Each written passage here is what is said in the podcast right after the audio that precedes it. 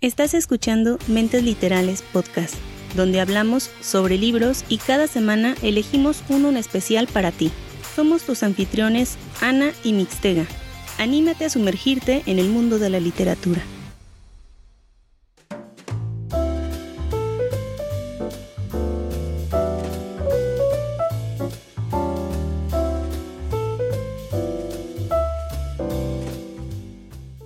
Hola, bienvenidos a un episodio más de Mentes Literales Podcast. Y una vez más nuestra querida Ani se asusta porque ya sabes que una, una, una, una, vez nos, una vez le toca a ella, una vez me toca a mí la presentación y a veces no me deja presentar. Entonces pues yo me adelanto, así como te adelantaste la semana pasada, acuérdate.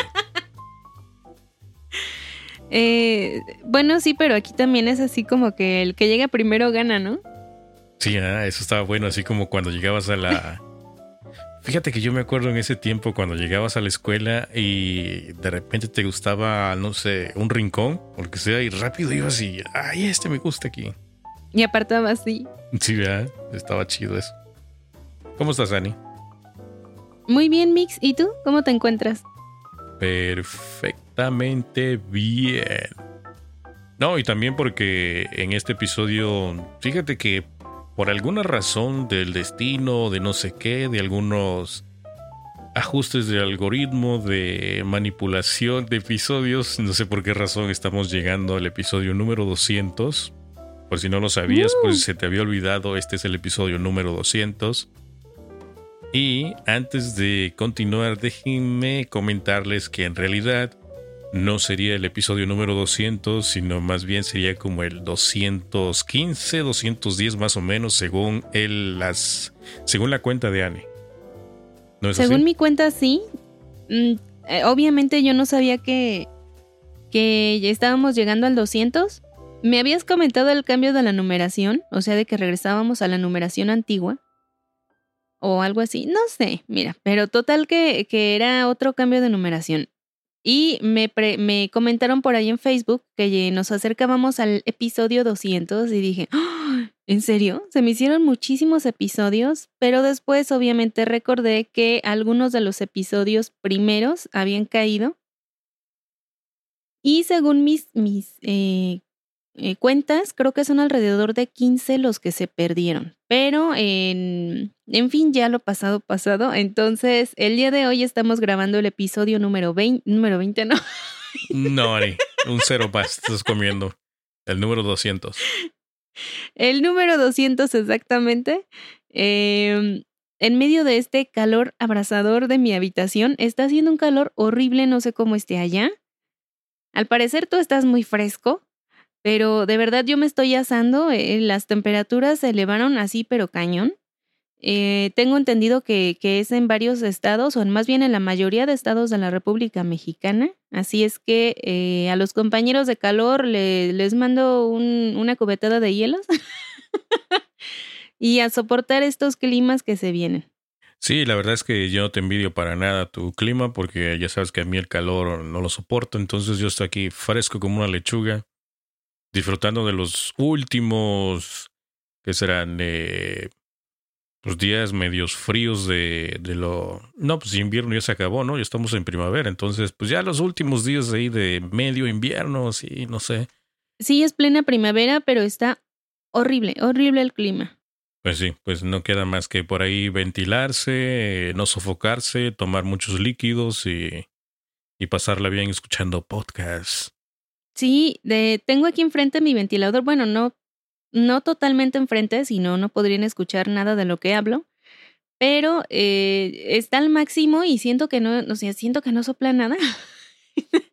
Además, eh, tenía planeado ir por una bebida refrescante, una bebida ambarina que pudiera calmarme la sed, pero em, ya de último momento dije, no, mira, ¿para qué salgo de casa? Estoy aquí muy tranquilita, no debo de salir, me quedo en casa y consumo lo que tengo. Es decir, agua mineral. Oye, sí es cierto, ¿eh? ya te ibas a salir este, sin permiso porque en estos momentos, pues, más vale quedarse en casa por las precauciones y todo eso que está eh, sucediendo en este momento, ¿no? Así que mejor eh, Sí, la verdad que sí. Y eso que, o sea, la tienda está aquí a tres pasos, pero más vale prevenir. Entonces, no, me quedo en casa Eh, en eso sí, nuestra, nuestras raciones de bebidas están agotadas, no tenemos, o sea, más bien no surtimos nada de eso, nada más tenemos un rompope para las gelatinas. Pero así de, de, bebidas no hay nada. Entonces, eh, pues ni modo, en esta ocasión me tocará agua mineral fría, eso sí, porque lo, lo, lo rico es sentir lo, frío en la garganta, eh, cuidándonos obviamente. Y pues ahí encontré también este algo de, de, de bebida de, de, ¿cómo se llama? Pues Coca-Cola, sí, Coca-Cola fría también. Entonces, pues con eso, y obviamente agüita natural, voy a tener que sobrevivir a este episodio 200. Oye, hablando de rompope, ese rompope de gelatina que mencionaste, yo lo hubiese convertido en hielitos en lugar de gelatina. No, no, no, no. O sea, rompope para la gelatina, no gelatina de rompope. ¿Rompope para la gelatina? Sí, o sea, gelatina y le vacías el chorro. Como yo traigo mi rompope líquido, o sea, ah. no la gelatina de rompope, sino nada más el rompope. Eso suena interesante, nunca lo he probado eso. ¿Nunca has tomado solamente rompope? Claro que no, sí. No, no, no, no, ¿Cómo no, has probado solamente rompope? Vaciarle el rompope a la gelatina encima. Eso nunca lo he probado. ¿No lo has probado así? Pues no. ¿Por qué? Pues que, porque en primera no soy muy fan de las gelatinas, entonces. Yo bien espantada, ¿por qué? No, pues yo tampoco, pero es lo rico. O sea, para mí lo rico de la gelatina es el rompope. O sea, ¿eso es como tradición? ¿Comerse las gelatinas con rompope? ¿En serio? Es que acá, por decir, eh, anteriormente cuando era, era pequeña y, y, me llevaban a misa, saliendo había un puestecito de gelatinas, eh, gelatinas en vaso, y te decían que si le ponían un, un chorrito de rompope. No sé si en otros lugares de la República lo consuman así. Me imagino yo que sí pero eh, te, te, ponían tu, tu, gelatinita de esa forma. Entonces, este, pues sabe rica la combinación. Mm, bueno, eh, no sabría decirte porque tampoco soy muy fan de lo dulce, entonces no sé, es una combinación, es una, se escucha muy bien, es una combinación exquisita, pero sí me atrevería a probarla, ¿por qué no? claro que sí, o si no ya de perdiz el rompope con unos hielitos, así solito.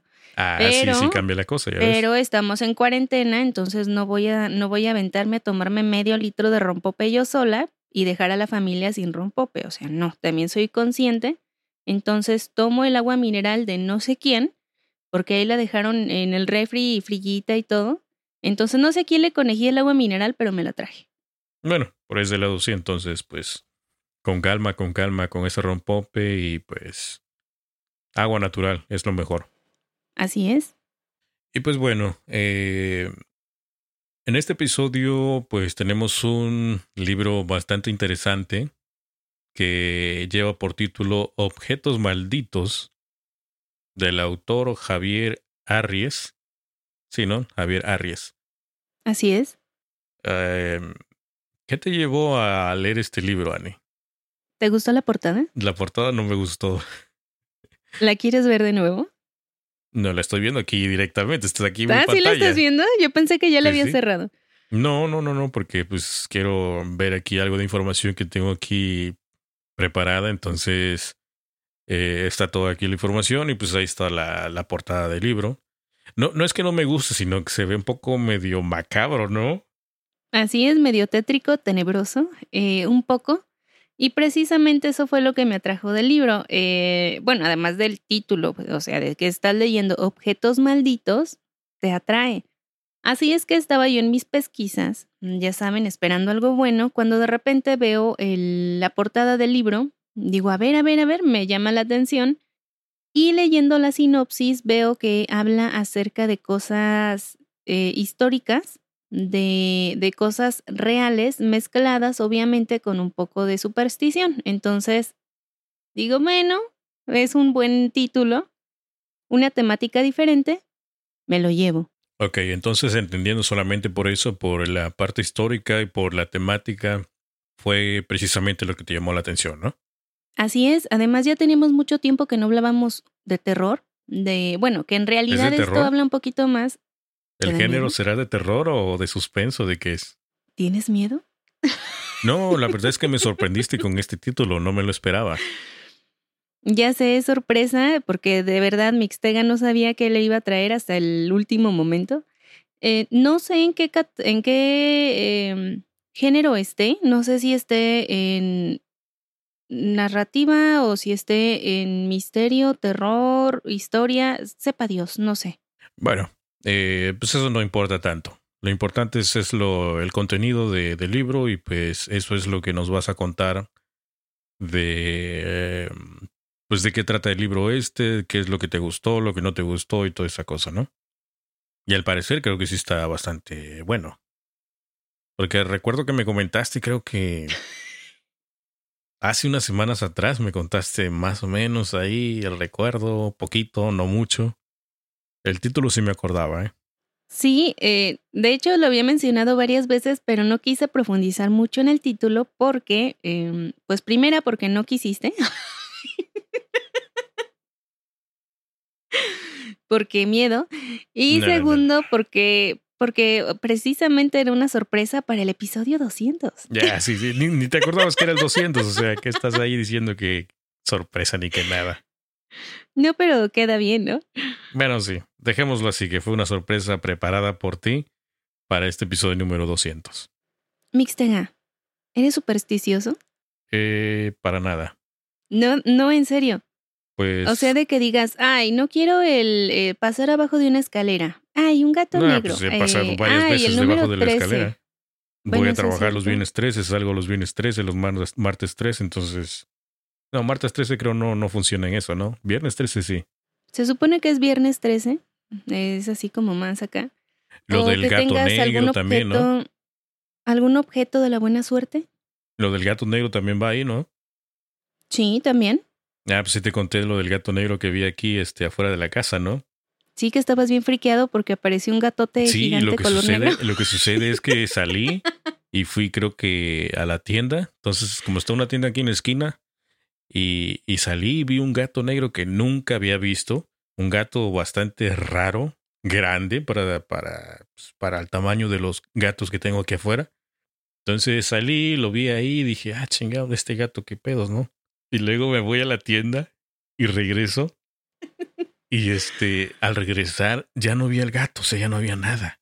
O sea, me, me fui pensando sea- en eso, dije, porque, o sea, tengo mi, o sea, sé que gatos llegan aquí cuando les doy a comer a los otros gatos. Eh, sé los gatos de los vecinos, los conozco, pero este gato en particular, negro, grande y orejón. O sea, medio raro el gato. Entonces regresé, ya no lo vi, anduve buscando por ahí afuera y todo, no lo volví a ver. Y no crean que, que es mentira. O sea, Mixtega me marcó y me decía, es que es un gatote. Yo sí, pero pues, debe de vivir por ahí. No, o sea, un gatote grandotote. No, pero fíjate que, no, o sea, no, no, no creí en eso porque dije, no, pues, normal, hacer un gato, no sé qué ondas, ¿no? Pero estaba medio sucio, así. Pobrecito gato, ¿no? Estaba un poquito medio. eh, Eso sí me comentaste que te dio como, como por ayudarlo, ¿no? Porque lo veías así sucio y, y un poquito desaliñado. Eh, sí, parecía como que si lo hubiesen atropellado o algo así, pero no sé. Entonces, Ah. este, tiempo después regresé y resulta que salí a darle de comer a los gatos que llegan aquí y veo al gato ahí y veo al gato negro. Ya lo veo de cerca. Ah, ¿lo y todo, volviste a ver? Sí, salió ahí de la manada. Dije, ah, mira tú. ¿Eres tú? Hola, mucho gusto. ¿Cómo estás? y pues sí, sí lo vi. Sí estaba medio raro el gatito. O sea, sus orejotas. Parecía este conejo. Ah, Y este, no sé, unas patotas. La parte ¿Y ha de atrás. regresado o ya no? No, ya no lo he visto. Ah, Pues es que llegan gatos y se van. Y ahorita anda un amarillo aquí afuera. Igual, enorme, así, pachón y todo. Y al principio, pues como que le decía, ya vete para tu casa, ¿no? Porque te estás acabando la comida de los demás. Porque sí se veía así como que llegaba y "Ay, quítense. ¿No? Como que le quitaba la comida a los demás. Pero yo le dije, a no, los más pues, pequeños pobrecito". sí. No, y aparte que también hay gatos que, que, eh, que les das de comer y todo así, pero por alguna razón los machos eh, tienden a irse. Entonces uno de los que tenía yo aquí, que le, que le había puesto este, zapatillas, pues se fue. Ya no ha regresado, no lo he visto como en dos, tres semanas creo. Sí, pobrecito Sneakers. Em, Pues sí. Pero en fin, pero te fíjate interrumpí. que hay mucha gente. dime. Bueno, te decía que hay mucha gente que sí cree en lo, en la superstición, que creen tanto en la como en las cosas malas y por el contrario también tienen la creencia de la buena suerte. Y eh, pues en realidad así somos. Muchos de nosotros disfrutamos con lo insólito, con aquello que produce asombro e incertidumbre. En este podcast van a encontrar historias sobre todo tipo de objetos con algo en común. Están malditos. Eh, ¿En este podcast? Güey, es mi presentación. ok, ok, ok, ok. Es que, perdón, digo, te confundiste. Es en este libro, ¿no? No en este podcast. Eh, sí, de hecho sí lo tenía, pero dije, se oye más chido en este podcast. Bueno, antes que continúes, déjame este, corregirte por ahí porque escuché la otra vez que, que creo se dicen episodios, porque el podcast en sí es el, eh, el, el, show. ¿En general? El general, el show es un podcast. Bueno, eso sí. Entonces, cuando decimos, no, pues voy a hacer un podcast o voy a subir un podcast, no es en realidad. capítulo? Es un episodio que estás grabando y que vas a subir o que vas a compartir. Ya. Tienes razón. no tiene nada que ver, pero lo quería decir. Estoy totalmente de acuerdo, no lo había pensado. Es que eso, eso fue, em, eh, ¿cómo se llama cuando hacen las cosas así al, momento? Improvisación. Eso no lo tenía notado, sino fue improvisación. Pero ahí vamos. Entonces, eh, recapitulo. En este episodio encontraremos historias sobre todo tipo de objetos que tienen algo en común. Están malditos, o al menos así lo pareciera, de acuerdo a los hechos extraños que se han desarrollado a su alrededor. Tragedias que dejan a su paso. Por lo general se supone que estos objetos están malditos. Maldecir significa decir mal, como bien lo indica su nombre hablar cosas malas de alguien o invocar a algún poder para cumplir de forma eficaz dicha maldición, causando todo tipo de daños. Fíjate que todo esto nos viene con el pensamiento mágico, que nos ha acompañado desde la prehistoria. Este pensamiento se expresa a través de símbolos. Mediante el mundo invisible, esperamos intervenir o afectar el mundo visible, a nuestro favor por lo general. Podemos encontrar maldiciones en la Biblia cuando Dios maldice a la serpiente para que se arrastre por el suelo. En las antiguas civilizaciones, ya fuera escrita o en forma de pequeños muñecos simbolizando al maldecido, a quien se quería dañar, fuera alguien específico o una maldición en general. La maldición golpea, libera un poder invisible que afecta personas y objetos, se hace aún más poderosa si se formaliza, mm, digámoslo, escribiéndolo sobre algo. A través de la historia hemos escuchado hablar de algunas de ellas, como la popular maldición de la, de la tumba de Tutankamón, la de la familia Romanov, sillas de la muerte, casas embrujadas, joyas malditas, muñecos diabólicos, etc. Incluso en nuestras casas o en relatos familiares podemos encontrar historias acerca de objetos que dan mala suerte o que nadie quiere cerca. Mixtega. ¿Dentro de tu familia hay algún tipo o alguna historia de objetos malditos que nos puedas comentar? Eh, de objetos malditos. Sí, así como eh, no te pongas esa, no sé, pulsera porque fue de tu tía abuela y la tía abuela era no sé qué. O no, no te pongas eso porque te va a traer mala suerte. O no, no saques ese cuadro porque pasan cosas raras en la casa. Pues no, o sea, que yo recuerde mm, este tipo de, de cosas no sucedían en la casa. O sea, que yo recuerde, ¿no? No sé si anteriormente en la familia, pero pues no, nunca me han contado algo así extraño que digan. ¿No? ¿Nada? Pues la verdad es que no. Me sorprende. Pero cerca de donde tú vivías, había un lugar que no mucha gente se atrevía a, a visitar. Ah, bueno, pues ya en esos términos no sé si sería dentro de esto de objetos malditos. Eh, pero sí escuché que existía o existe una cueva eh, como pues por el monte y todo eso. De hecho, como a una hora más o menos de ahí, de donde vivía, que decían que era la cueva del diablo, ¿no?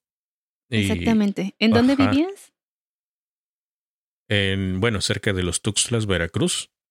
Entonces, este, por ahí, por ahí estaba esa, esa, cueva.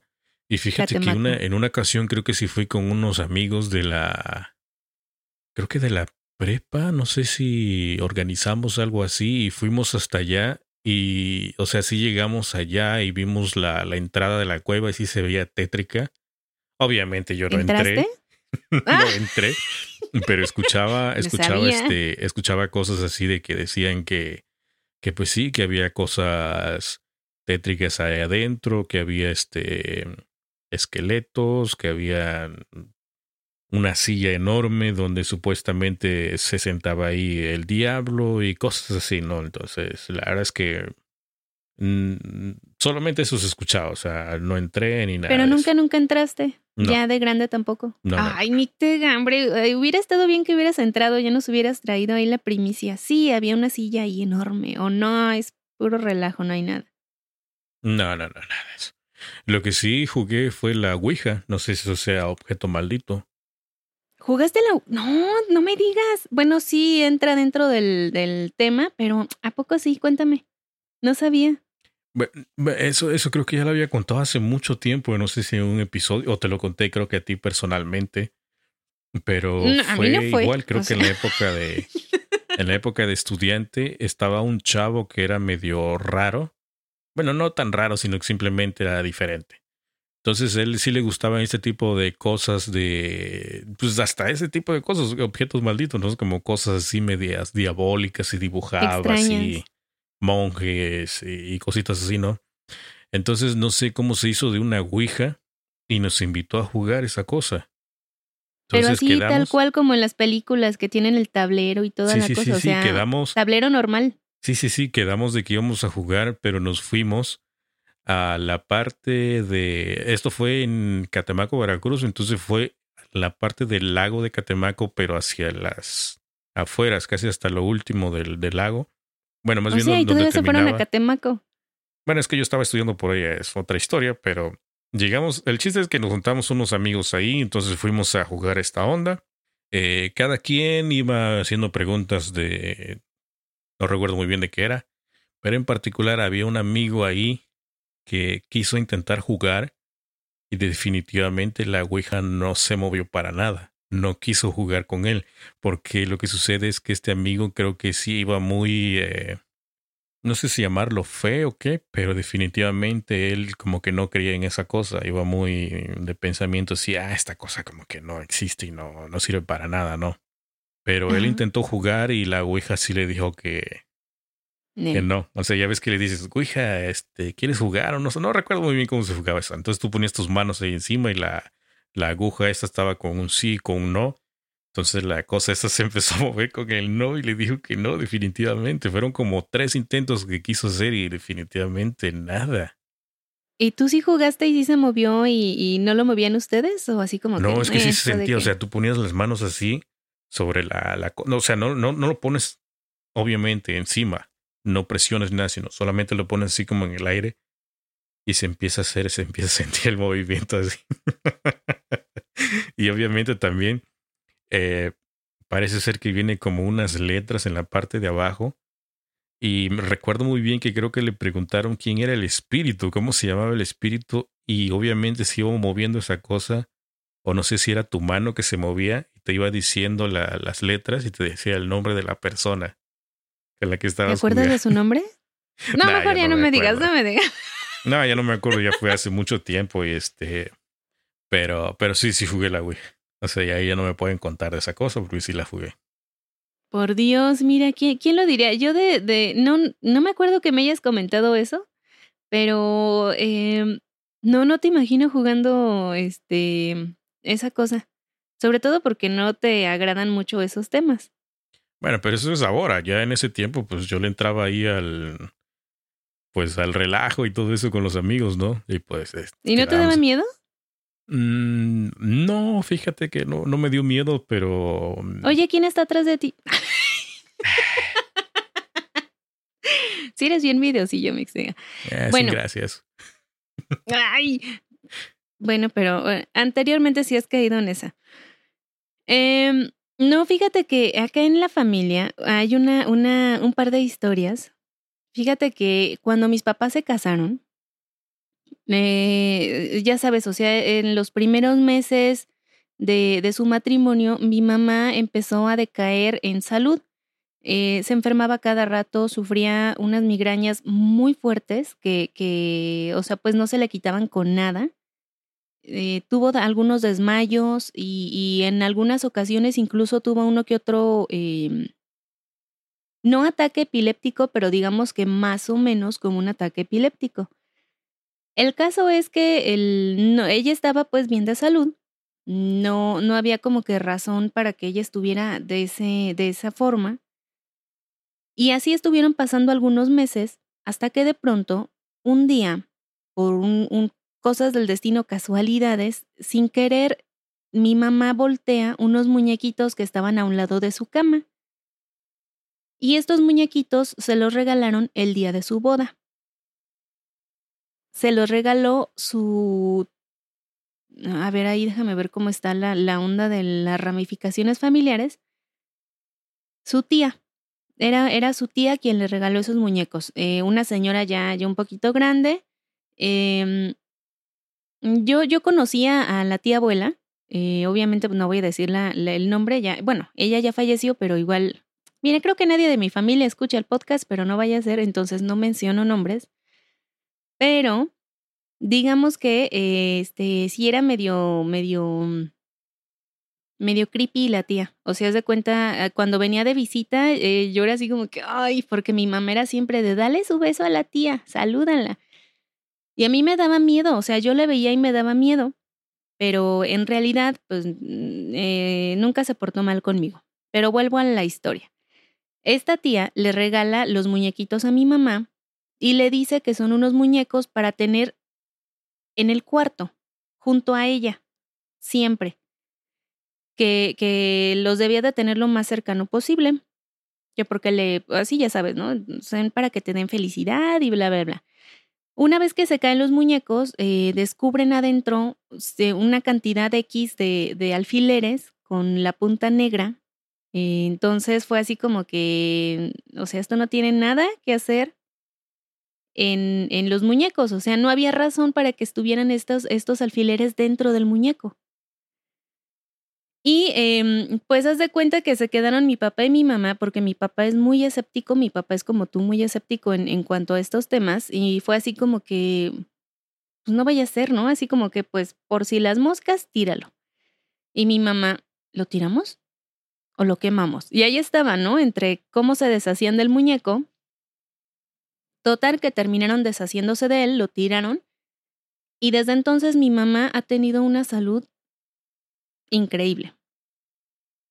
Entonces, eh, ese es un ejemplo de historias así de, de, objetos malditos, porque desde entonces mi mamá cuenta esa historia y, siempre le achaca todos esos problemas de salud que tuvo en, en ese entonces a esos muñecos y le llama la atención que la tía haya insistido siempre, siempre, siempre en que los tuviera junto a ella, cerca de ella, lo más cercano, de ser posible a un lado de, de donde ella dormía y que no sé qué.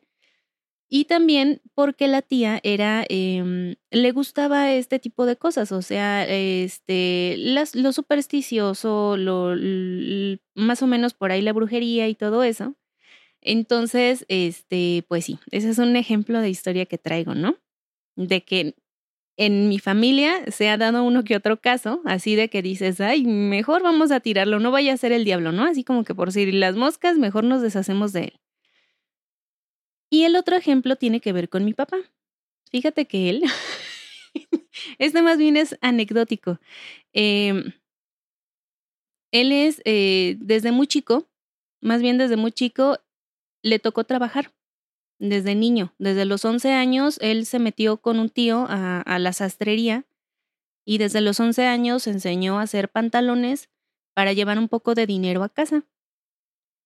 Entonces, a los 11 años estás de acuerdo que todavía es un niño que busca el entretenimiento, el juntarse con sus amigos, el jugar. pero desgraciadamente no tenía tiempo, o más bien no tenía tanto tiempo para el juego. Tenía horarios que cumplir y tenía obviamente trabajo que entregar. Entonces, en ciertas ocasiones, mi papá se daba una escapada de la sastrería y se iba a jugar canicas, se iba a jugar este, no sé, food, lo que fuera, pues también para distraerse, porque era un niño a fin de cuentas a jugar. Y entre, entre estos juegos, le gustaba mucho el trompo. Y él tenía un trompo grande de, de madera ¿Te acuerdas que me mencionaste que ustedes hacían los, bueno, que, que se hacían los trompos grandes de madera? Sí, sí, sí, sí, te mencioné que, que muy personalizado, ¿no? De un tipo de árbol de guayabo, que tú mismo le dabas la, forma con un machete, le ibas ahí con lijando y todo eso, pero en la punta le ponían este, un clavo. Bueno, allá en el rancho, mi papá no hizo el, el, suyo, pero el de mi papá era, era grande, así como lo mencionas, grande y de madera y, tenía pues cierto peso. Los demás niños fueron a buscarlo, mi papá no quería salir, estoy trabajando, total que lo convencen y dice, bueno, nada más voy un ratito. Total que en ese rato, o sea, en esos 10 minutos que salió a jugar, terminó descalabrando un chiquillo. Porque el niño quería ver cómo le daba, con cómo, cómo hacía mi papá para, para lanzar el trompo y por, ganarles, porque mi papá era bueno jugando al trompo. Entonces el, chiquillo no se le despegaba y nada más estaba atrás y mi papá le decía, hazte para allá, quítate, que te hagas más para allá. Y entonces en una de esas, avienta el trompo, el chiquillo estaba atrás, o sea, al hacer la mano hacia atrás le pega al muchachito, al chiquillo en la cara y después avienta el trompo. Total que se hizo un relajo porque ya sabes que las heridas en la cara son muy escandalosas, entonces creo que le abrió la ceja. El niño era un lloradero, mucha sangre. Mi papá salió corriendo porque era así como que, ah, no manches, ¿qué hice? Me van a regañar, me van a pegar. O sea, él por el miedo, sí. por el miedo, entonces va y enterró su trompo.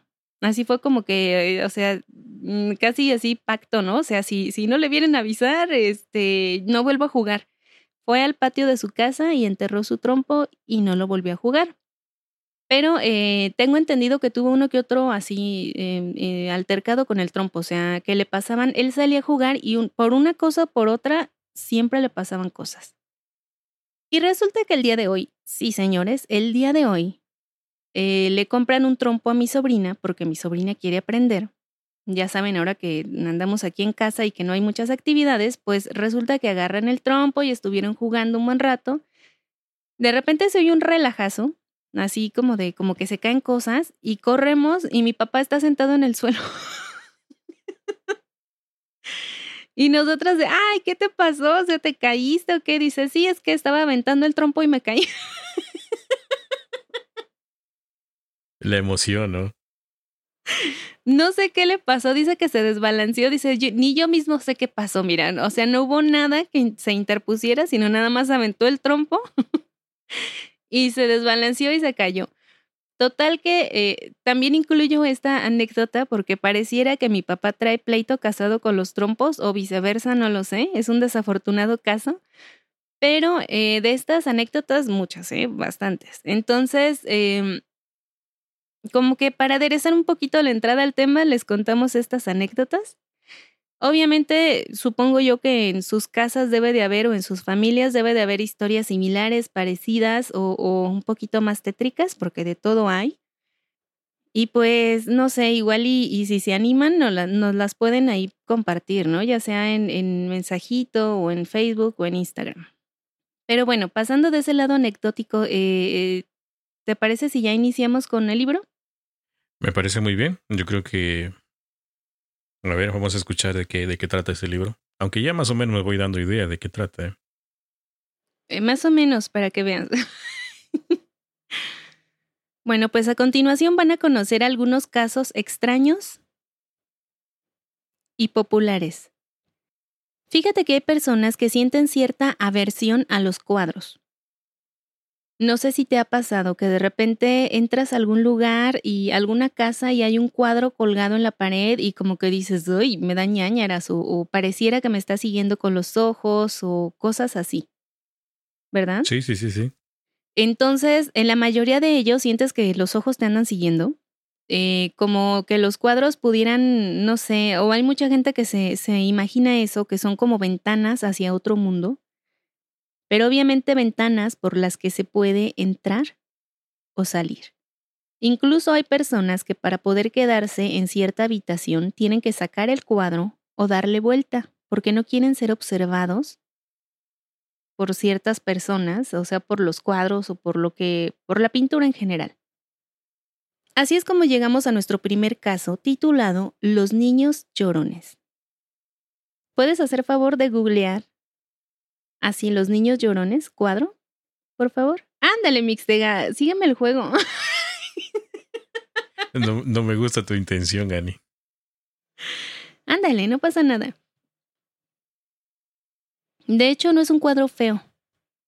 Bueno, no son unos cuadros feos. A ver, vamos a ver. Ah, no, pues no. Son unos niños bastante... Bonitos, ¿estás de acuerdo? Tiernos, que tienen una expresión triste. Con lágrimas, sí, una expresión triste, exactamente. Pero no te provocan ningún eh, sentido de aversión, ningún sentido de, ay, no manches. No, a menos que dentro de su, dentro de la imagen escondan pues, algunas cosas medias tétricas, ¿no? Ahí está, tú ya te fuiste más tétrico. Pero mira, nos vamos a situar en la década de los setentas e inicios de los ochentas. En muchos lugares se puso de moda tener en casa una reproducción impresa de alguno de los cuadros de la serie Los Niños Llorones. Estos cuadros mostraban niños y niñas de entre 4 y 10 años con expresión silenciosa, triste y con lágrimas en los ojos. Se comercializaron en España, Chile, Brasil, Turquía, Holanda, Alemania, Suecia, Polonia, Inglaterra y en otros más. Poco tiempo después, nadie quería estos cuadros. ¿La razón? estaban malditos. El origen de estas historias se desarrolló en Gran Bretaña el 4 de septiembre de 1985. El cuerpo de bomberos de la ciudad de Rotherham comentaban entre ellos sobre ciertas coincidencias tras apagar algún incendio. Entre las cenizas de las casas se encontraban con frecuencia los cuadros de los populares niños llorones, totalmente intactos. Las reproducciones estaban firmadas por G. Bragolin y estaban repartidas por todo el país. A partir de entonces se desató una ola de casos por todos lados, experiencias que contaban casi la misma historia sobre incendios. Imagínate que de pronto tu casa arde y lo único que encuentras intacto sea este cuadro debe de ser, o sea, hasta cierto punto extraño, llama la atención y sobre todo que no fue uno o dos casos, fueron muchos. Muchos lectores del periódico que había publicado la historia por vez primera explicaron que habían tratado de quemarlos para deshacerse de ellos, con resultados negativos. Los cuadros no ardían. O se quemaban mínimamente. Los periódicos The Sun, The Daily Star, Daily Mail se unieron y publicaron en sus em, periódicos historias de los sucesos fatídicos de los cuadros malditos. Todo mundo estaba tratando de, de deshacerse de ellos. Los tiraban a la basura, los regalaban. Obviamente después de que los regalaban, los regresaban. Nadie los quería, estaban como apestados. O sea, apestados de que nadie los quería. No se de cuenta, de pronto yo me doy cuenta de que los, los cuadros están mal y yo te regalo el cuadro. Y de pronto tú lo ves, pero ya leíste la noticia en el, en el periódico y dices, no, no manches, yo no quiero el cuadro, me lo regresas o se lo regresas o se lo regalas a alguien más. Y así andaban cientos de cuadros rondando por todos lados. El periódico de Son anuncia una quema masiva de cuadros para deshacerse de ellos. Cientos de lectores se unieron y llevaron sus cuadros para esta quema, que se llevó a cabo el día 31 de octubre de 1985. O sea, estamos hablando de una época hasta cierto punto actual. en donde hubo una, una quema masiva de cuadros por superstición, o sea, imagínate. Obviamente, y como se nos da muy bien, también hubo personas que trataron el tema con humor y se encargaron de regalar o, o, sorprender a sus amigos y familiares con los cuadros malditos, poniéndolos en sus casas, en oficinas o regalándolos en cumpleaños y reuniones. O sea, imagínate que de pronto llegas a tu casa y alguien de tus amigos te sorprende eh, colgando un cuadro de estos niños llorones en tu casa. Surprise. Obviamente, eh, imagínate. y decide, gracias, pero no gracias, llévatelo. O sea, incluso hicieron bromas con, con los mismos bomberos o con eh, editores del periódico regalándoles este tipo de cuadros. Y gente seria que decía, yo no creo en estas cosas, decían, yo no creo, pero mejor lo voy a descolgar, no vaya a ser. Porque hubo muchos incidentes y en algunos de ellos hubo fallecidos, o sea, gente que moría dentro de sus casas durante el incendio, y los cuadros estaban intactos incluso cerca de las personas que habían muerto. O sea que solamente por tener esos cuadros tu casa se incendiaba o sucedía cualquier accidente. Prácticamente, ajá. Obviamente no todos los casos terminaban en tragedia, hubo casos en donde nada más prendía una pared o nada más se quemaba un cuarto o la cocina o, cosas así, pero de todos modos llamaba la atención que los condenados cuadros no se quemaban. O que, o sea, incluso te digo, tardaban mucho tiempo en arder. Y, te presenta varios casos y dices, mm, sí llama la atención, o sea. Y en una época te digo, que no estamos hablando de 1400, 1300, no, o sea, de 1985. ¿Tú eres mucho de, de colgar cuadros? O sea, de decorar tu cuarto, tu casa, lo que sea. Eh, pues no. Tengo colgado, pero las cosas que hago, o sea, por decir, tengo colgados Marios Bros en mi cuarto. pero así, cuadros, cuadros, no. ¿Por qué? Pero eh, hasta cierto punto me gusta el, el arreglo de algunas casas en donde sí tienen cuadros. O sea, no de cualquier tipo, yo soy más de paisaje. Pero por decir, ver a un niñito con esa expresión, siento que no me gustaría tanto porque sentiría, o sea, sentiría feo ver la expresión de tristeza de los niños. Pero en su momento fueron como pan caliente, o sea, se vendían por todos lados. Y obviamente porque eran reproducciones a bajo costo, no, no tenían tan, tan elevado el costo. No, y aparte que se ve muy bonito el, el retrato y todo eso. También, claro que sí, también. Y, este, mm, pero imagínate, o sea, ¿tú acudirías a quemar tu cuadro? Eh, bueno, en primera no me gusta mucho decorar así de colgar cuadros y todo eso. Soy como más minimalista por ese lado, entonces. No, pero mm, si hubiese escuchado ese tipo de rumores de que suceden cosas con ese tipo de cuadros, pues sí buscaría la manera de deshacerme del cuadro, ¿no? es lo que te digo, o sea, así como que más vale, no vaya a ser, mejor nos deshacemos del cuadro. Pues así hubo mucha gente que trató de deshacerse de ellos y fíjate que en general la gente que tenía estos cuadros eran de clase trabajadora, precisamente por los precios accesibles, o sea, los compraban en almacenes. ¿Sabes, ¿sabes qué tipo de cuadros sí me gustaba? No sé si recuerdas mucho el de los perritos jugando póker. No, neta. a mí sí nunca me han gustado. Ese era un clásico, sí, sí. Ese lo, lo, llegaron a tener ahí en la casa de, la, de mi abuela. Creo que uno de los tíos, no sé dónde lo había adquirido y lo tenía ahí colgado. Siempre me acordaba yo de ese cuadro. Y cada vez que veo así imágenes y todo eso, porque creo que todavía, creo que aquí en, en algunas casas aquí donde, donde trabajo y todo esto, creo que también he visto ese tipo de, no, no igual, pero más o menos pero la temática. similar, sí, sí, con unos perritos ahí jugando y todo. yo, yo, recuerdo una, una, un cuadro de un amigo de mis papás. Íbamos a visitarlos eh, seguido cuando yo era pequeña y era un cuadro de un, un payasito llorando, triste. Creo que ese sí también es un popular pero a mí me daba miedo, me daba entre tristeza y miedo, o sea, haz de cuento, pero de esa fijación que no puedes dejar de ver el cuadro, pero decía, ay, pobrecito. Y ya después de verlo un rato decía, Nel, yo no lo tenía en mi casa. sí daba cosita. Eh, pero sí, o sea, de hecho hay, hay muchos cuadros, no solamente menciona este, también hay otros que menciona y que incluso eh, están mucho más tétricos. Obviamente no te voy a poner a buscar ese, el... el, el eh, no era, no era de el otro ejemplo. ¿No era de un cuadro de un payaso donde tenía así una cara como media triste también? Sí, y creo que incluso estaba llorando. E, ese me daba miedo. Pues no, no está tan mal. Bueno, aquí viendo las imágenes de Google, ya ustedes busquen ahí, van a, van a encontrar muchas este, imágenes de, de cuadros de payasos y, y pues si es el que estás hablando, creo que sí.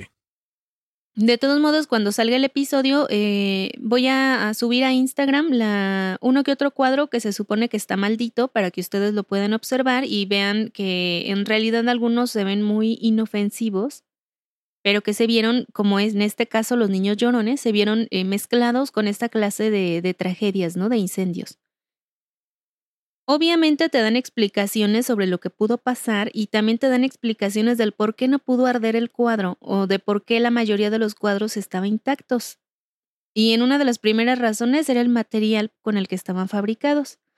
Pero también te hablan un poco acerca del autor de estos cuadros de Bragolin, o no sé cómo se pronuncia, que de hecho es un seudónimo del artista que le fueron encargadas cierta cantidad de, de obras de, de, este tipo, pero al parecer el autor no quería, no quería hacerlo, o sea, lo necesitaba por el dinero, pero no era algo que él quisiera realizar, precisamente por eso lo, lo firma con un seudónimo.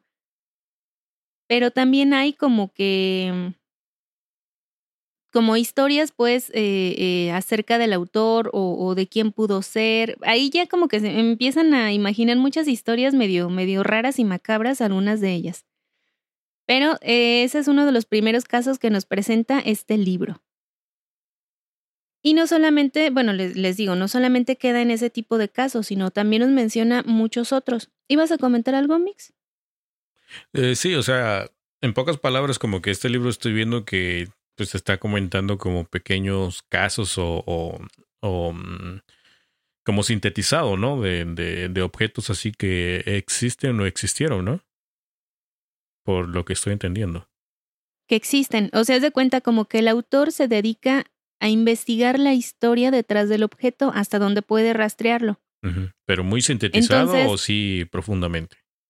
En algunos profundamente, o sea, eh, por decir, hay, hay un, caso de unas joyas que dices, no manches, toda, o sea, te, dice incluso los años, las familias, lo que pasó con estas familias, cómo fue como rodando la condenada joyita de un lado a otro, y a donde caía la joyita iba dejando destrucción, eh, bueno, me, me, refiero a divorcios, eh, en bancarrota, incluso muerte, y te lo va explicando, o sea, te va diciendo, se supone que se fue de aquí a acá y lo pude comprobar por esto y, y de ahí se supone que fue acá.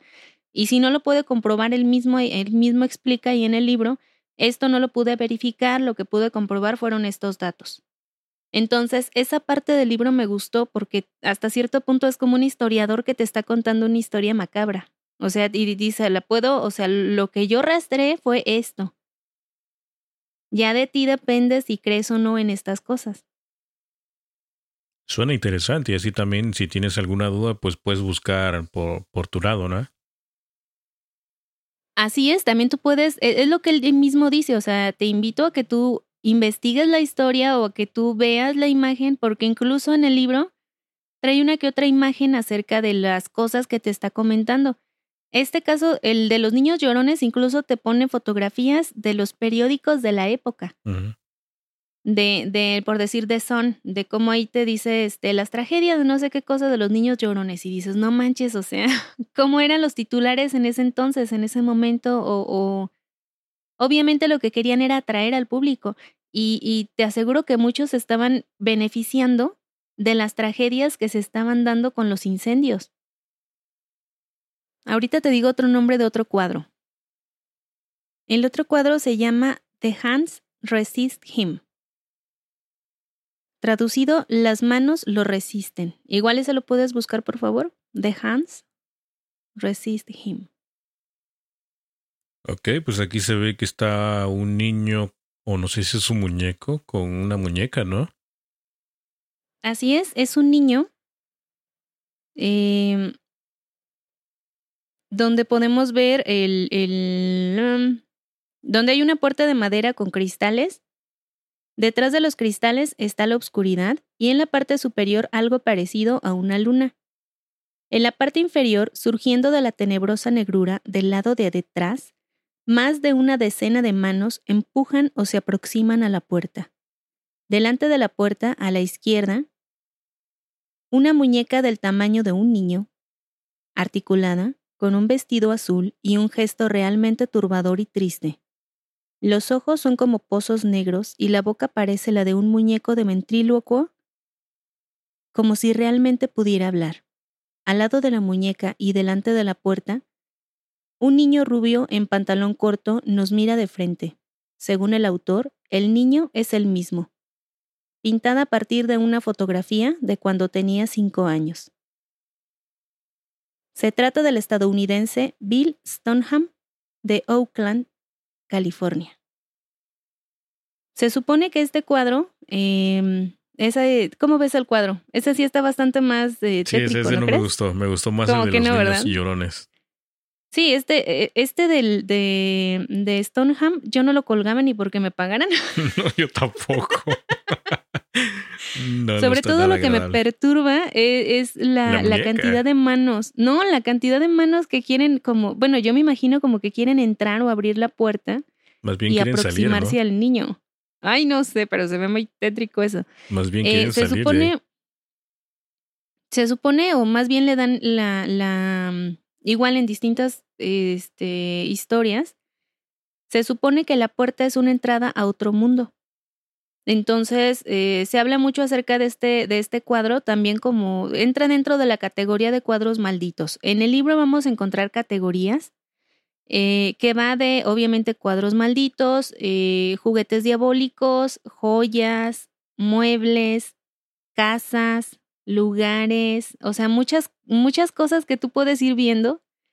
Y obviamente te habla desde la maldición desde el punto de vista histórico, desde la época de los egipcios que hacían muñecos tipo vudú, donde ponían en maldiciones escritas, pero maldiciones, o sea, dices, no manches, decían tanto con tan poco, o sea, en donde era un, era un muñequito porque también te pasan eh, bueno, imágenes, pero es un muñeco chiquitito y decía así como que y maldigo sus manos, maldigo sus pies y sus piernas y sus entrañas y no sé qué. Y dices, no manches, pues con decirlo maldigo todo él.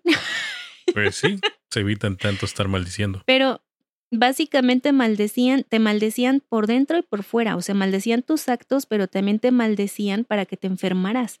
Entonces, eh, eh, decías, no manches. Y en algunos por ahí, pues no sé, están este, medio tétricas las maldiciones que vienen también por ahí. Eh, pero sí vienen casos muy interesantes. Y en uno de ellos también habla acerca de, ah, y de distintas partes del mundo, no solamente se centra en un lugar, sino en distintos lugares. Te, te habla, por decir, de sillas del diablo o sillas malditas, que se supone que la gente que se sienta ahí pierde la vida o, o realmente le va muy, muy mal. Incluso algunas de ellas las puedes encontrar en museos y no las tienen en el suelo para evitar, bueno, en el piso, vaya, para evitar que la gente se siente accidentalmente, sino que las tienen colgadas del techo. Y las tienen así como que casi, casi eh, rodeadas con cintas así de policía de peligro, peligro. Sí, sí, de no tocarla, no pasar, no verla, ¿no? Exactamente, o también sillas de que se encuentran en el cementerio, de ese tipo de, sillas como de, de, no sé de qué material sean, de concreto o no sé, en donde a veces este, la gente o los dolientes van a sentarse y, pues estar un rato en compañía de sus, de sus eh, mm, seres queridos pero el caso es que dicen que muchos de ellos están embrujados o están malditos o, que aparecen por las noches personas ahí sentadas o que han visto así, muchas cosas. Pero no todas son como tétricas. Incluso hay alguna, eh, de hecho en Estados Unidos, en donde dicen que si te sientas en esa silla, en menos de un año te casas. Entonces, eh, próximamente voy a. Sí, o sea, no todos son así como que tétricas, sino que dices, o sea, ahí al contrario te da buena suerte, así como que si vas y te sientas, te, te va a dar buena suerte. Pero sí, hay cantidad de relatos así eh, eh, muy, muy eh, variado. Incluso viene, nos habla un poco acerca de. ¿Tú viste la película de, de Chucky, el muñeco diabólico? Ah, sí, esa sí. Yo pensé que ibas a preguntar ah. de Anabel. No, no, no, no de Ana. Bueno, la menciona, pero más bien la historia que menciona es la de la de Chucky, porque está basada en un muñeco de, bueno, la historia está basada en un muñeco que existe y que está de hecho en un museo y te dan la historia acerca de este, de este muñeco, de cómo eh, una, una criada estaba al cuidado de un niño y, de, y se querían mucho, pero de pronto la familia la despide y la criada se supone que le hace este muñeco como despedida y le dice, así tal cual como, como le decía la tía, a mi mamá le dice lo mismo, si este muñeco te va a acompañar, tenlo siempre contigo y no sé qué. Y se supone que esta, esta mujercita lo que hizo fue hacerle un muñeco eh, entrecomillado como a imagen y semejanza del niño. Y de esta forma, este, el niño siempre traía su muñeco para todos lados y jugaba con él, hablaba con él, pero se supone que alrededor de la casa y sobre todo alrededor del niño se empezó a hacer este mm, como entre los demás, eh, entre la demás gente del servicio, empezaban a hacer historias de que el muñeco se movía solo o que habían escuchado cómo el niño platicaba con el muñeco y el muñeco le contestaba y el niño empezó a comportarse de forma extraña durante cierto tiempo, cosas así, o sea, te va dando también esa historia, pero este, esa no se las voy a contar para que la lean, porque también vale la pena. El que les voy a contar ahora se llama La caja Dipuk. En el año 2012 se estrenó la película La posesión. Estoy casi segura que no, pero ¿tú la viste? No, películas de terror ni me preguntes porque son escasas las que he visto. bueno, es una buena película. Yo la vi más que nada por el protagonista. porque me gusta, es este Jeffrey Dean Morgan, si mal no recuerdo. Eh, bueno, pero nos dice que en esta película tal cual como su nombre lo indica, trata sobre la posesión demoníaca desde el punto de vista hebreo. Ese fue como el, twist que le dieron a la historia, o sea, no fue nada de, exorcismo de parte de la religión católica, sino que se centraron en, en em, la tradición hebrea. Trata sobre una caja que contiene un dibuk, es decir, un espíritu maligno o demonio que busca poseer a una persona y consumirlo. ¿Pero qué crees, Mixtega? ¿Qué? Lo interesante de esta película es que la caja de book existe. En el 2004 se anunció en eBay un artículo inusual. Así es, se anunció en eBay. Estuvo a la venta. ¿Cómo dices que se llama? Eh, la caja D-Book. D-Y-B-B-U-K. No vas a dormir, Mixtega, no veas eso. Eh, bueno, nos dice aquí que em, el escritor Kevin Manis, de Portland, Oregon, publicó fotos de una caja de madera para guardar vinos. Hasta ahí todo bien. Sin embargo, esta caja tenía grabadas ciertas oraciones judías, en, en la parte, o sea, por fuera. Un mechón de pelo castaño y otro de pelo rubio, ambos atados con cuerdas.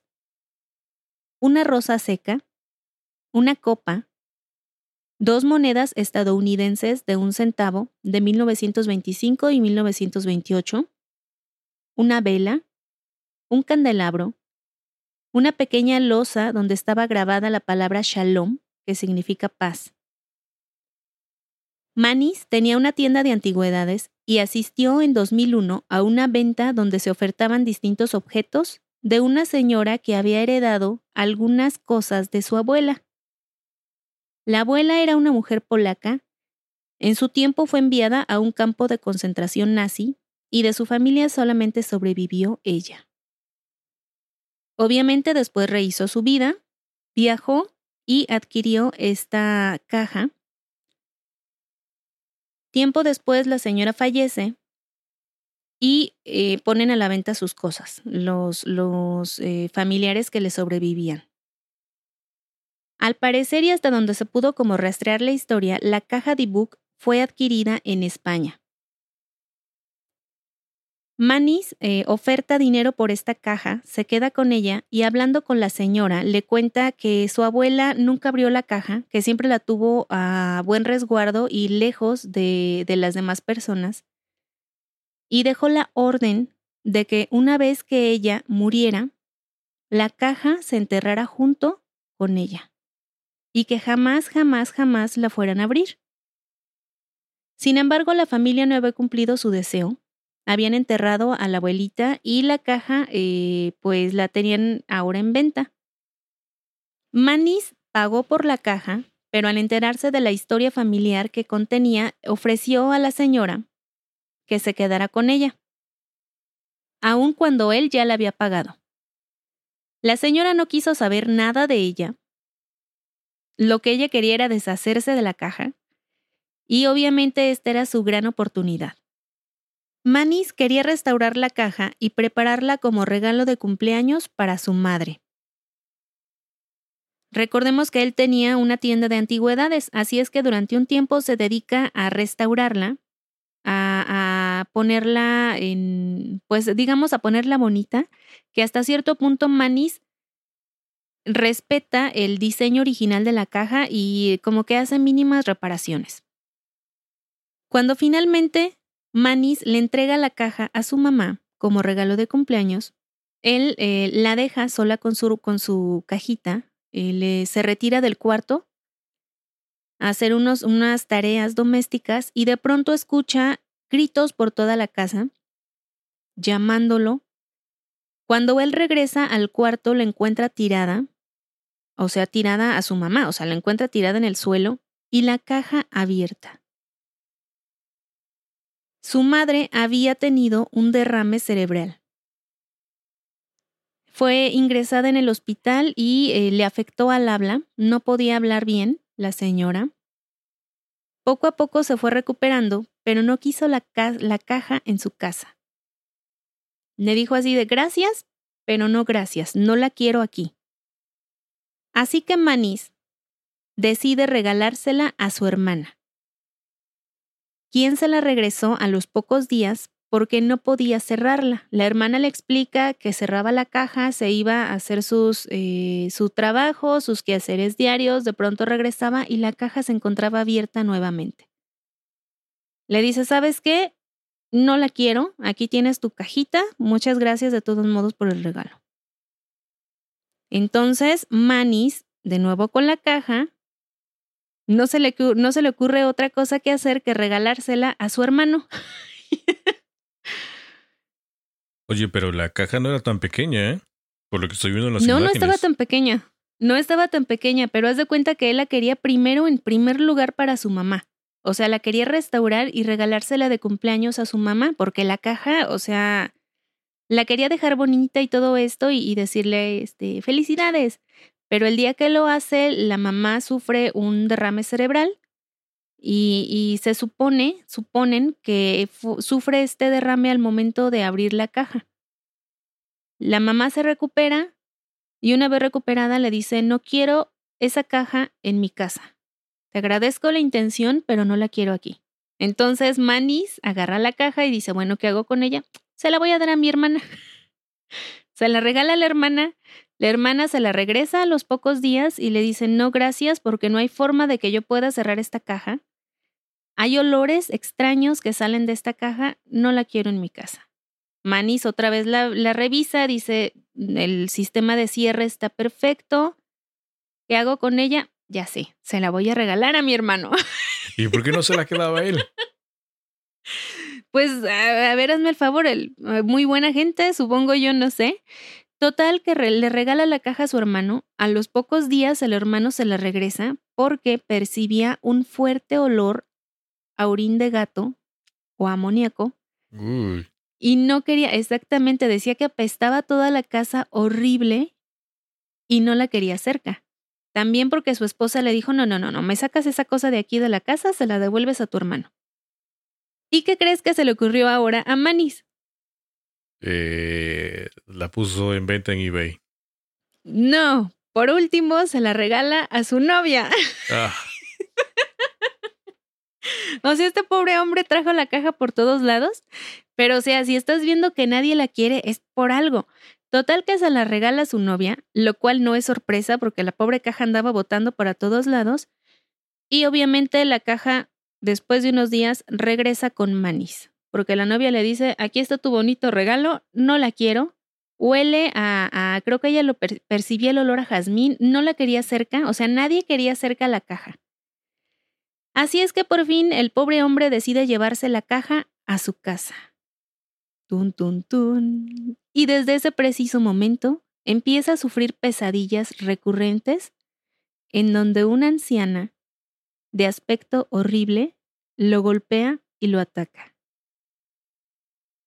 Y lo sorprendente no es esta pesadilla recurrente, lo sorprendente es que al día siguiente el hombre despertaba con moretones en donde había soñado que lo habían golpeado.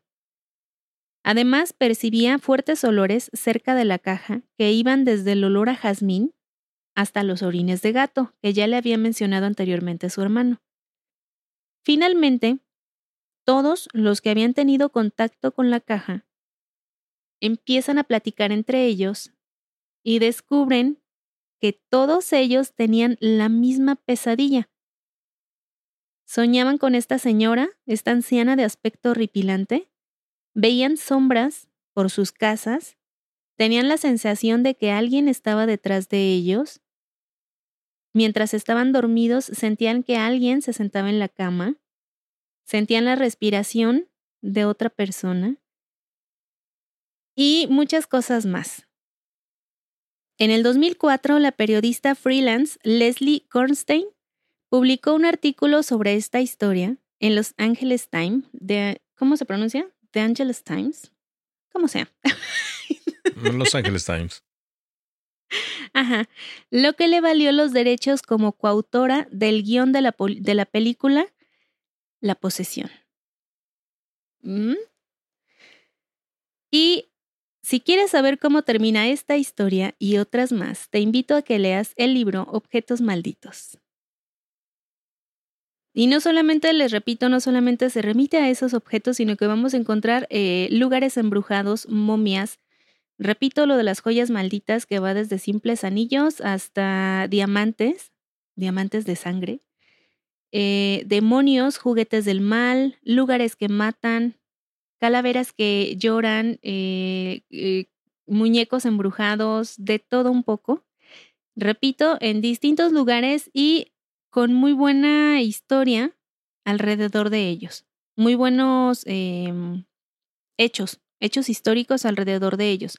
Obviamente algunos documentados, algunos que son simplemente em, habladurías que se van haciendo alrededor de estas historias, de estos objetos, pero todas ellas muy interesantes. ¿Cómo ves, Mix? Pues bastante interesante el librito este, o sea, sí tienen algunas cositas ahí que pues algunas conocidas, otras no tanto, ¿no? Pero sí una recolección de muchas cosas malditas, muchos objetos y alguno que otro le va a causar curiosidad. A mí no, definitivamente no quiero saber nada de esto. Sí, Mix, Pero Fíjate que por la parte histórica estaría padre, ¿no? Estaría padre leer por ahí. Exactamente, fue lo que me gustó, porque de verdad que sí trae buena historia. Eh, o sea, llegó un momento en el que yo dije, esto va a ser pura superstición. Y que lo empiezo a leer y empiezo a ver que el, el hombre fue a, los museos, eh, estuvo investigando, estuvo siguiendo pistas, dices, no, momento, o sea, él se estuvo documentando lo más que pudo. Y eh, me llamó la atención, o sea, me llamaron la atención muchos casos, le soy sincera, eh, porque traen historias por decir, el diamante más grande del mundo. Y cómo anduvo rondando del, de mano en mano, de, de este, traficantes, eh, compradores, de cómo lo fueron partiendo, lo fueron haciendo más chico, lo fueron engarzando, fue cambiando de manos, incluso cayó en ciertas manos reales, o sea, de, la realeza. y eh, te, te, dan como que la, te da la historia hasta el momento, o sea, en dónde se encuentra el día de hoy, dónde lo puedes ir a ver. Y, sí, son, o sea, son cosas que, o sea, dices, no manches, o sea, fueron cuatro generaciones de divorcios, de, de eh, que se quedaron quebrados, de que, de tener una vida tranquila y sin preocupaciones, de pronto, puchún, todo se fue al traste. Entonces sí te da como que curiosidad, ¿no? El, el conocer un poco más acerca de estas historias. También nos habla, nos habla del, del carro de James Dean, donde muere en, ah, el accidente de... Eh, ajá, ya me acordé, sí, me comentaste e, ese sobre te lo había mencionado, ajá. Del, del pequeño bastardo, creo que le, le puso de nombre a su carro. Y alrededor de este, de este, pues, bueno, de estos pedazos de carro que quedaron del accidente, hay muchísimas historias, algunas de ellas que son verificables, otras que no. Incluso creo que hay un libro y también te habla el autor acerca de este libro y, del autor de ese libro. O sea, viene, viene muy completo por donde quiera que le veas. Yo lo estuve leyendo como libro secundario, no como principal. Y la verdad estuvo muy bueno, muy entretenido, me gustó mucho y eh, pienso buscar más, más libros de este autor, porque me gustó cómo se documenta y, y, y cómo, cómo escribe. Eh, Fíjate que también pasó algo, algo curioso. Yo estaba leyendo este libro y como ustedes saben, eh, generalmente me quedo leyendo tarde. Entonces, eh, estaba yo terminando de leer un capítulo de, de estos así ya más. Eh, precisamente estaba leyendo este de la caja, por, eso lo traje. Y te asustaron. Y hasta cierto punto. no, pero pasó algo curioso. O sea, hasta cierto punto sí estaba como que no manches no inventes, ¿a poco sí pasó eso? Y todos tenían la misma pesadilla. Y cuando empezó a, describir a la ancianita, la ancianita así medio, medio diabólica, de pronto en la calle se empiezan a escuchar el, creo que esto también te lo mencioné, o sea, se escuchan ladridos de perros, pero no solamente, o sea, yo tengo dos perros, pero no solamente los míos, sino se, escuchaba así a lo lejos eh, eh, muchos perros que estaban ladrando y Croqueta, que estaba conmigo y ya estaba dormida, también empezó. Y yo, ey, ey, ey, ni, ni se te ocurra. Pero fue muy extraño de esos el como que se están comunicando unos a otros, ¿no? exactamente, y a escucharse pero... el más cerca hasta el más lejos, el más lejano. Exacto. Y, todo eso. y, y ladrando como, mm, eh, no sé, como si estuviera alguien afuera o pasando alguien por las calles, no sé. Yo dije, ni de loca me asomo por la ventana. Te hubieras asomado a ver quién era. No, o sea, pero sí duraron un ratito, entonces dije, ay no, o sea, yo dejo de leer en este momento, gracias, ya terminé el capítulo, cierro mi librito, eh, tomo los audífonos, o sea, en el momento en el que tomo los audífonos, porque dije, yo no voy a poder dormir así, agarro los audífonos para, para ponérmelos en los oídos y de pronto, ¡pum!, todo se queda callado, pero hacías de cuenta todos al mismo tiempo, nada. Creo que me dio más miedo el momento en el que se quedan todos callados que cuando estaban ladrando. Y yo así de, ay, croqueta, vente para acá. y dije, ándale, pero quería leer en la noche, quería leer. Entonces, eh, sí fue curioso ese, ese momento. Eh, obviamente pudo haber sido, no sé, algún perrito callejero que anduviera paseando por las calles, el velador, no sé, cualquier cosa, pero o sea, el, la sincronía con, con el momento de la lectura y en el momento en el que digo, sale, va y no le voy a hacer caso, me voy a poner mi música y se calla todo, sí fue así como que, ay, no manches. Entonces, este, es un libro muy entretenido. y es mi recomendación mm, de este episodio número 200. Eh. Eh. Pues estuvo fantástico, estuvo fantástico. ¿Cómo ves? Anímate, anímate, Mix. Está, está padre. Eh, yo creo que mejor esperamos a que nos cuentes más historias sobre este libro y, en otra ocasión.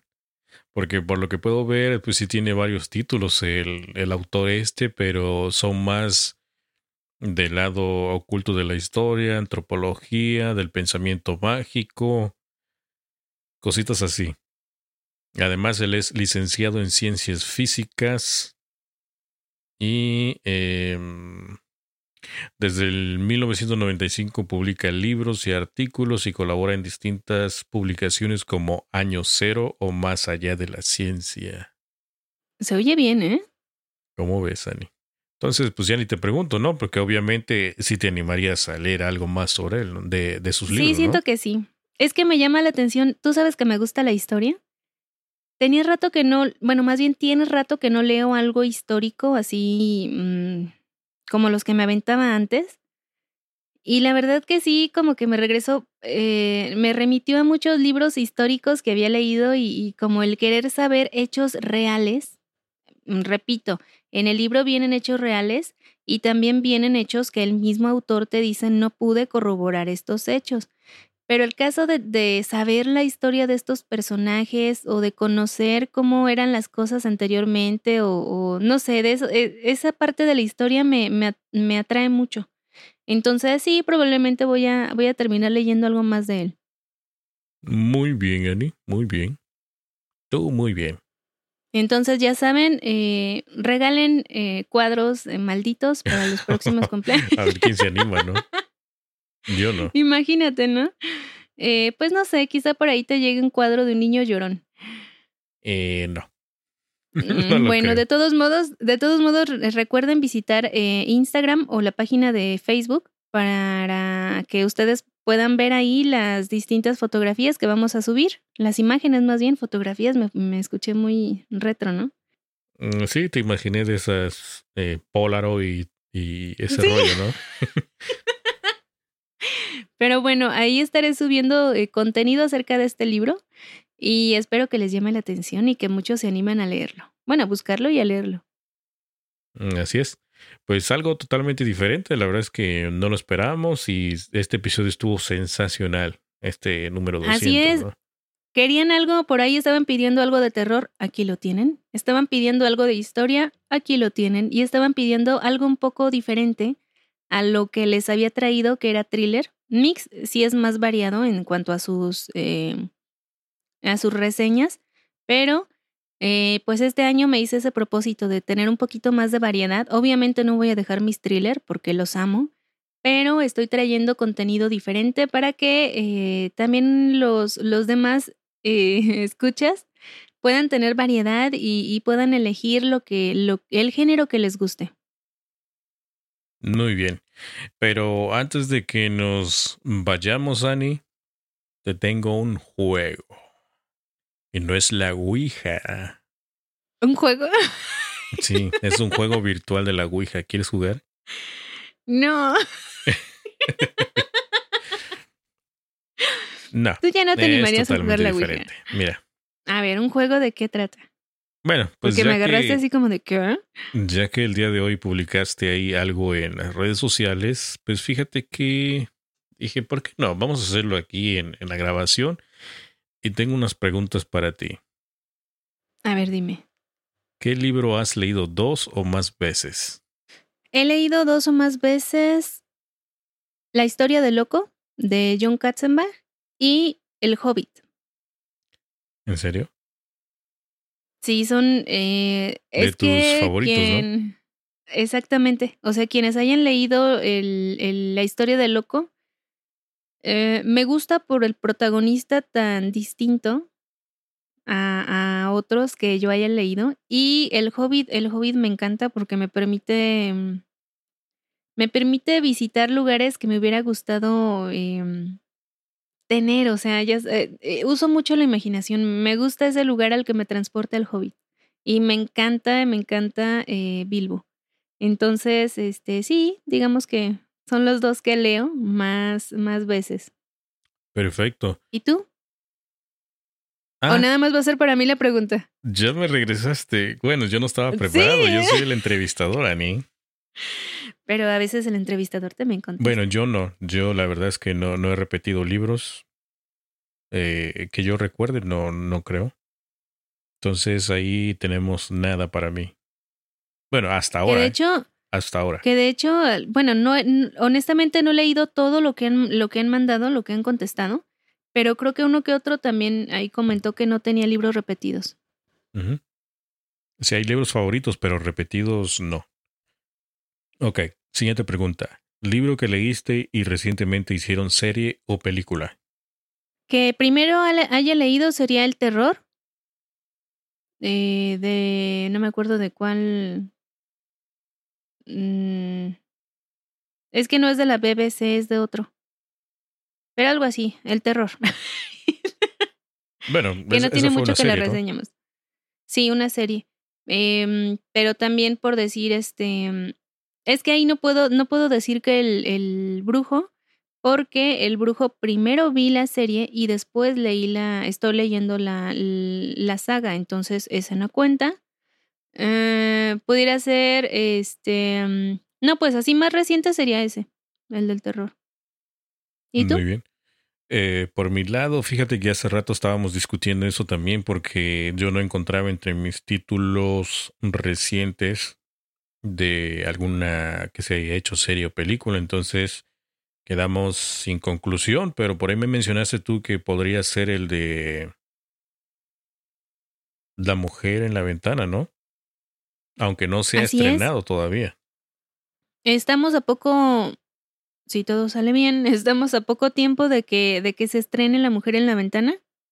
En este año. Sí, en mayo. En mayo de este año Además de que leíste La paciente silenciosa, que hasta donde nos quedamos habían comprado los, los derechos para, para grabar. Exactamente. Bueno, pues podría decirse que esa, ¿no? Sí, ¿no? Sí. Sí. Ah, ok. Pues es que te quedas callada, digo, ¿sí o no? ¿O no sí? Sí, sí, sí. Ok, siguiente pregunta. ¿Tu villano favorito? El doctor James Moriarty, de Sherlock Holmes me encantó porque era así como que era malo, pero, o sea, brillantemente malo. Muy bien. El Napoleón del crimen. ¿El tuyo? Ay, pues es que mis lecturas están medias raras, entonces, este, pues no son tanto así como de novelas, entonces no podría yo sacar una conclusión. Estaba yo equivocado ahí en una que iba, que tenía yo en mente, porque se, o sea, no, no me acordaba que era villano favorito. Porque de villanos, pues sí hay algunos villanos ahí que eran villanos, entonces, pues no. Eh, no tanto, tal vez. Eh, no sé si en el lobo de mar entraría el capitán como que en ciertas partes era un poco medio villano con el pudiera ser con el este el hombrecito este que no me acuerdo cómo se llamaba. Pero podría ser podría ser que el capitán de de cómo te dije que se llama el libro o el lobo de mar. El lobo de mar ajá. Ok, y siguiente fíjate que ahí ahí muchos estuvieron mencionando eh, estuvieron mencionando a, El Cuarto Mono como villano. ¿El Cuarto Mono es un personaje? Eh, sí, es el villano del de, libro El Cuarto Mono. Ah, muy bien, muy bien. Ok, pregunta número cuatro. Libro de tu futuro distópico. Libro de un futuro distópico. El, yo creo que el último que leí fue Ready Player One de Ernest Klein.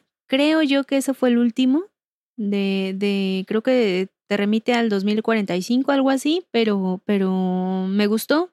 Ese libro me encantó por toda la referencia ochentera que, que traía. Entonces fue así como que eh, tiene que ser este.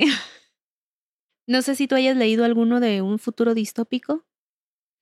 Eh, no, pues yo creo que ahí sí voy a tener tache porque no, no creo que haya yo leído algún libro así de futuro distópico que yo recuerde. Aunque... Em, no, creo que no. Siempre que me quedo así como en suspenso. Ah, no. Mm, déjame ver. No. ok, entonces, este, ¿qué estás leyendo actualmente? Actualmente estoy leyendo El hombre sombra y El refugio. Thriller. Thriller, super thriller. Eh, no voy a decir de quién, pero no. Y ahorita todo el mundo se va a Google y ya sabe que, quién es. Eso sí, eh, pero es, es este el, que estoy leyendo.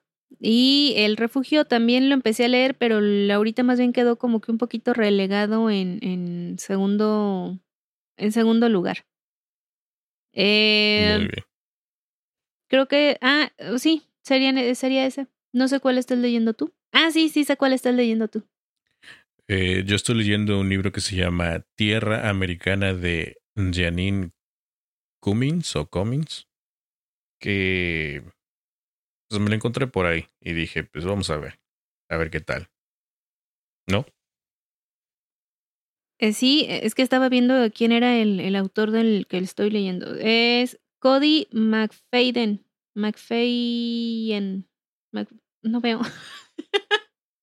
Cody McFadden, creo. ¿Te acuerdas del libro que tenemos de, de lecturas? Nuestro diario de, de, libros. Ni me menciones, Ani, porque.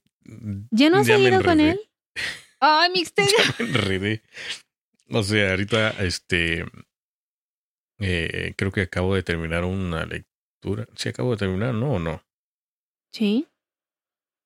Ok. Bueno, es que lo que pasa es que yo lo voy, yo lo voy anotando más en, en la versión digital que en la versión este de del ¿cómo se llama? del journal. a eso te refieres, ¿no? Sí. sí, sí, Entonces tú has tú has seguido más con el digital que con el físico. Bueno, digamos entre comillas, porque a mí me falta apuntar creo que un título más ahí a la lista, entonces, pero sí ya me voy a poner al corriente ese del del del diario del libro para ir apuntando, porque me gusta ahí porque ahí destacan, mm, oye, no hemos puesto la imagen del, del diario, ¿verdad? No, de hecho no es lo que me quedé pensando, pero fíjense que en este diario vienen eh, distintas como preguntas de este tipo que tú puedes contestar. ¿Cuáles son tus 10 villanos favoritos? ¿Cuáles son tus 10 personajes favoritos?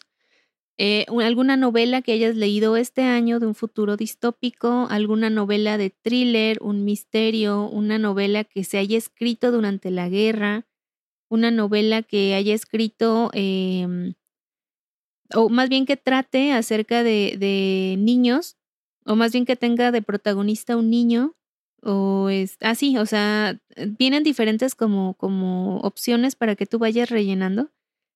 Y dije, bueno, sería divertido hacer por lo menos unas eh, cinco preguntas para ver qué es lo que está leyendo la gente, cuál es... Me interesaba también lo de los villanos, el del futuro distópico, mucha gente eh, este, eh, anotó 1984. Y en los villanos también... Fíjate que ese, libro lo tengo en mi lista, pero por alguna razón no lo puedo terminar. Todavía no. Y lo tengo empezado. Bueno, pues lo estaba... Mucha gente lo tiene por ahí en, en su lista, ¿eh? Y de villanos también repitieron Moriarty y también el cuarto mono, además de otros personajes más. Eh, pero sí, está, estuvo interesante leer qué, qué tipo de lecturas eh, tienen los podescuchas. Sí, hay algunos que, que pusieron ahí, comentaron y tienen algunos títulos bastante interesantes. Sí, así es. Y continúan también las recomendaciones. Nos han llegado una que otra, entonces igual.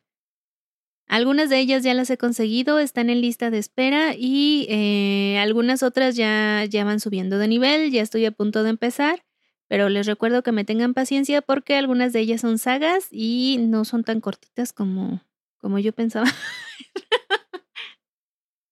No, lo que sucede es que estaba yo buscando aquí, es que tengo, te digo, tengo un relajo que no sé dónde tengo más títulos de o sea, tengo anotado los títulos que leí el año pasado y los que estoy empezando a leer este, este año. Pero en otra lista tengo títulos que ya he leído hace tiempo.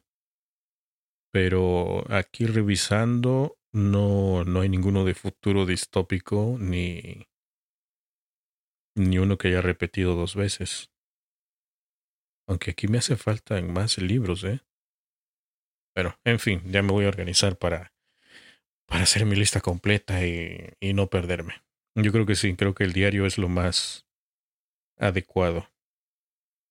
A mí me divierte mucho irlo llenando, eh, eh, poniendo ahí diferentes notitas, eh, los títulos, y respondiendo las, las, como las preguntas que te va haciendo. No sé, yo estoy encantada. Y aparte, ya sabes que me gustan mucho las libretitas, los diarios y todas esas cosas. Sí, y te gusta escribir también, ¿no? Sí, escribe medio feo, pero me gusta. ¿Recuerdas que me habías este, comentado sobre la bailarina y el tatuador y de Auschwitz, creo? Ah, ya sé cuál es el libro que, leí. Canción de cuna de Auschwitz. ¿Cuál? ¿Recuerdas? Que ese ya le dimos la reseña también. Aquí. Oh, cierto. Sí, sí, sí. Sí, también. Bueno. Bueno, pues yo creo que ya llegamos a la parte final y esperamos que les haya encantado este libro que creo que sí va, este libro, este episodio que sí va a demorar este, creo que sí vamos a pasar más de una hora, entonces este, pues ya, ya lo escucharán. Llevamos una pues, hora y media, edición y todo eso se acorta, así que pues. Ah, bueno, eso sí, se va cortando, pero también este, pues para contribuir un poquito en esta cuarentena y darles un poquito más de, de distracción y además eh, celebrando el episodio número 200, decidimos eh, pues alargarnos un poco en este, en este tiempo. Así es que eh, consigan el libro, lean, coméntenos y tengan cuidado con los objetos. Así es, y si tienen un, un objeto, un, es que acabo de beber agua y me trabé.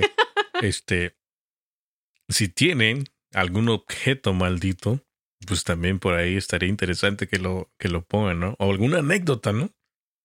Sí, claro, que nos comenten o si saben de algún caso o, o sobre todo así en familia, porque también dentro de casa hay mucho, muchas historias que luego eh, pues no se conocen y estaría interesante, ¿no? Así es. Bueno, pues entonces nos pasamos a despedir. Ani, un gusto estar aquí eh, o haber grabado otro episodio más. Así es, vamos por el número 200 y muchos, muchos más. Así es, otros 200 más. Y pues bueno, eh, nos vemos la próxima semana con otro episodio más, que ahora sí me toca a mí. Y eh, ya saben que nos encuentran en mentesliterales.com, en Apple Podcasts, en Spotify, en Google Podcasts y en todas las plataformas que estén disponibles. Ahí estamos presentes. Y pues sería todo, ¿no? Así es, sería todo. Eh, cuídense, sigan las recomendaciones y nos escuchemos la próxima semana. Así es, y próximamente stickers. Tú me dijiste, así que no sé. Bueno. bueno, vamos a ver qué se puede hacer. Así es. Entonces, Ani, Chai, pásala bien. No leas este libros de terror porque luego no vas a poder dormir. No. no, ya no, en la noche Yo no. por eso ya cerré aquí Google y ya me bloqueé con las imágenes que vi y que me dijiste que viera y pues ya, voy a dormir tranquilito. Así es. Descansen y tengan buenas lecturas. Gracias. Chai, Ani. Chai.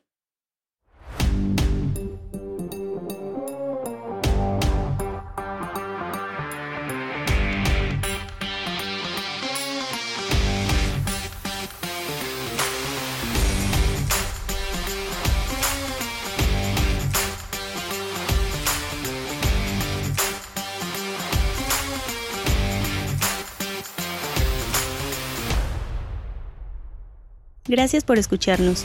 Nos puedes descargar desde Spotify, Apple Podcast o cualquier plataforma de tu elección. Visita nuestra página mentesliterales.com donde podrás dejarnos mensajes o comentarios. Recuerda que nos puedes calificar con 5 estrellas para que más personas nos sigan descubriendo.